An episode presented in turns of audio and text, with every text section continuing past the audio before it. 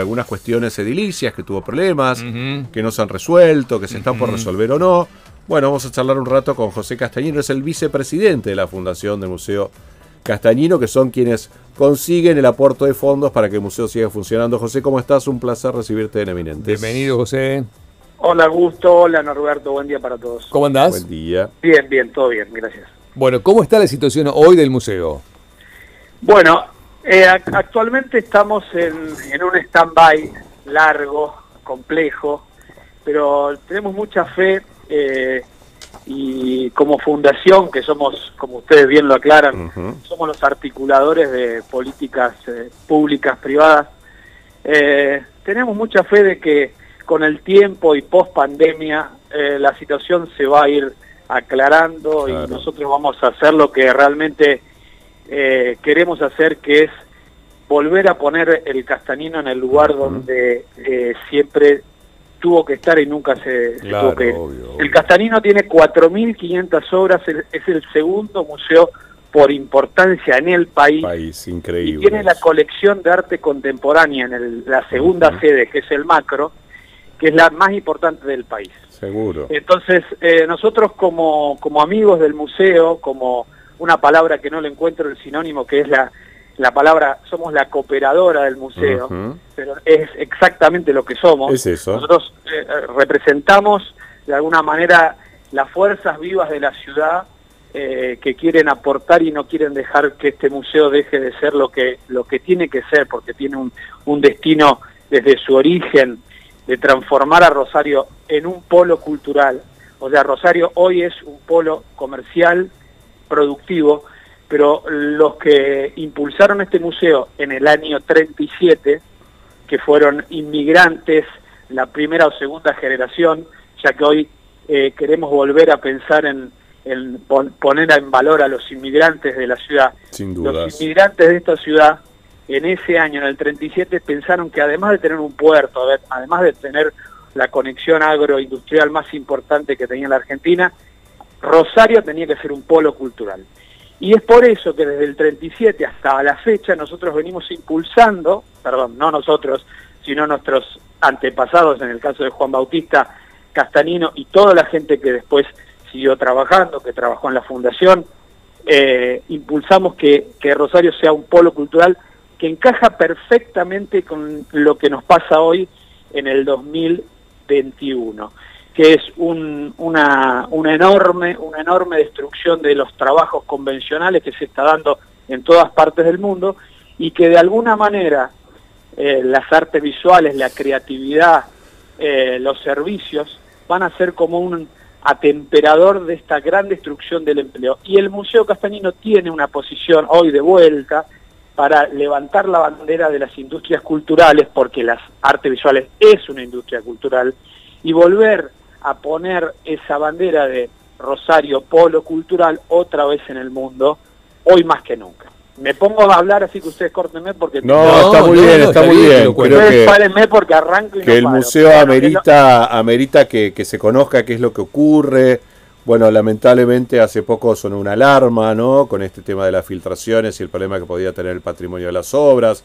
Sabemos que se va a liberar la biblioteca como para que pueda haber mayor capacidad de depósito. Pero bueno, lo importante aquí seguramente es trabajar para que se pueda lograr aquel objetivo planteado en 2018-2019, que era la ampliación real del museo y generar un polo cultural, porque mucha gente dice, ¿y cuál es la necesidad? Y es una necesidad real, los polos culturales atraen gente de otros lugares y también era un trabajo muy importante hacia los chicos, hacia los, hacia los más pequeños, lo que se planteaba también a través de ese polo cultural del Castañino.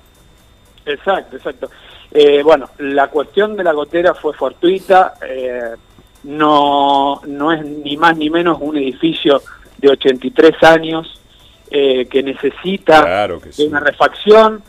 Todo el, eje de la ampliación residía en ampliar los depósitos, porque los depósitos del Castanino estaban pensados para 450 obras y hoy tenemos 4.500. Hemos anulado salas hemos anulado salas del museo para transformarlas en depósito. El, museo tiene una, sala de restauración, tiene un departamento educativo que recibe, que estaba recibiendo 50.000 este, niños, estudiantes por, por año, muy importante. El trabajo que hacen los empleados del museo es enorme, Enorme. titánico, es enorme y siempre hay que destacarlo porque cuando uno ve las noticias y ve cómo la gente replica las noticias en portales, siempre eh, se le da un palo muy grande a los empleados eh, municipales, pero no todos son así. Claro que sí. Muchísimos realmente hacen lo imposible para que este patrimonio siga funcionando y que el museo siga funcionando. Y lo que pasó con la gotera es, es netamente fortuito, Sí, sí. eh, es, es cuestión de un edificio que tiene la edad que tiene. Y por eso, por eso nosotros como amigos del museo patrocinamos e insistimos con la ampliación. Eh, la ampliación subsanaría todas estas cuestiones. Sin Y lo que vos bien decís, Augusto, es, es esto. El museo no es solamente arte, cultura, es mucho más. A ver, si lo ampliamos, ampliamos el, el- el- el- el abanico, esto es turismo. Rosario no tiene ni glaciares, ni playas, ni montañas. Rosario tiene que ser el, Claro. el eje, el, el- el centro cultural porque sí tiene una colección y tiene artistas importantísimos y, y ofrece una gama de servicios que esos servicios bien posicionados con un museo que tiene un patrimonio importantísimo eh, y abriendo esta articulación pública-privada como vos los, los, los- lo has hecho con los vinos, ¿ok? Eh, se puede abrir esta, esta articulación pública-privada a todas las empresas eh, y, que quieran venir a, trabajar en función de la colección del museo y el museo. Hay que empezar a pensar por fuera de la caja y empezar a pensar que esta institución no es solamente cultural, como te decía, es industrias culturales, es turismo, y hay algo que es fundamental y- y trabajo hoy en el 2021 con lo que nos está pasando. Hoy el museo y los museos en el mundo son generadores de terapias de eh, arte y bienestar. Claro que sí. Entonces, de esta pandemia, muchos, y aprovecho a, a darle mis condolencias porque es algo que normalmente no se hace, muchos hemos perdido familiares, hemos perdido amigos, pero, y hemos pasado esta enfermedad muchos, pero de lo que todos vamos a salir de esta pandemia es con un deterioro emocional y psicológico muy profundo por la pandemia, por el encierro y sobre todo por la incertidumbre.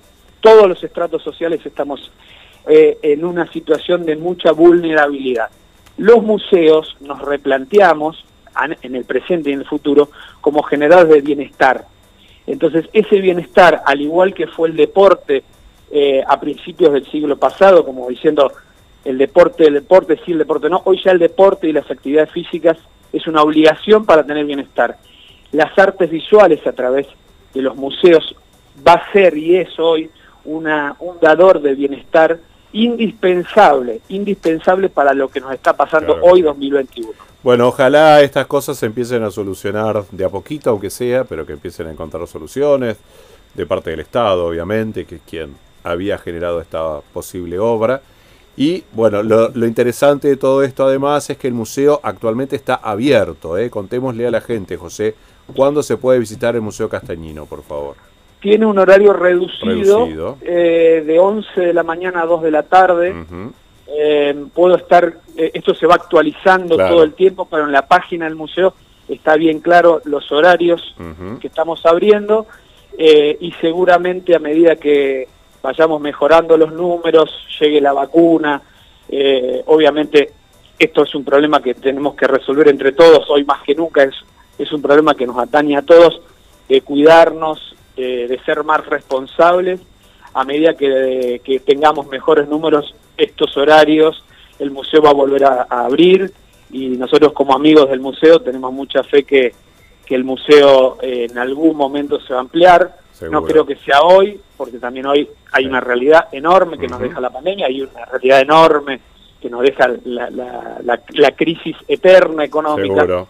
Pero, Pero no seguir peleando por ese objetivo. pero ¿no? tenemos que pensar estrategias Seguro. inteligentes, inteligentes, porque tenemos, la fundación está compuesta por un grupo de gente extremadamente inteligente de todas las edades, que es tan importante escuchar muchas veces la jurisprudencia de lo que hacían los nuestros nuestros abuelos, escuchar lo que podemos hacer hoy. Cuando se mezcla, se hace ese blend, a vos que te gusta esta palabra, Ujú. ese blend entre lo, lo- la jurisprudencia de los seniors y la impronta de los juniors que ponemos acción, este, se da algo maravilloso que yo todo el tiempo aprendo y todo el tiempo llevo ideas para hacer y bueno, algunas se pueden hacer, otras se estudian.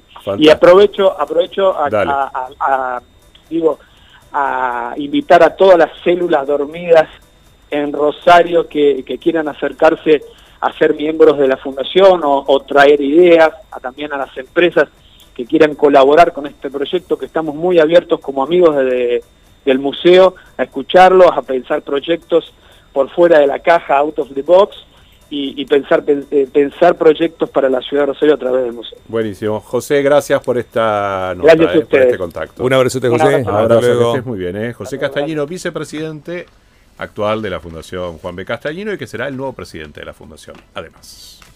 341 375 6024. Déjanos tu mensaje y forma parte de Eminentes. Estás en, estás en Vorterix Radio. Radio. 104.1 FM. Estás en Vorterix Radio. Rosario, Argentina. VorterixRosario.com.ar Entrená sin excusas. Área Fitness.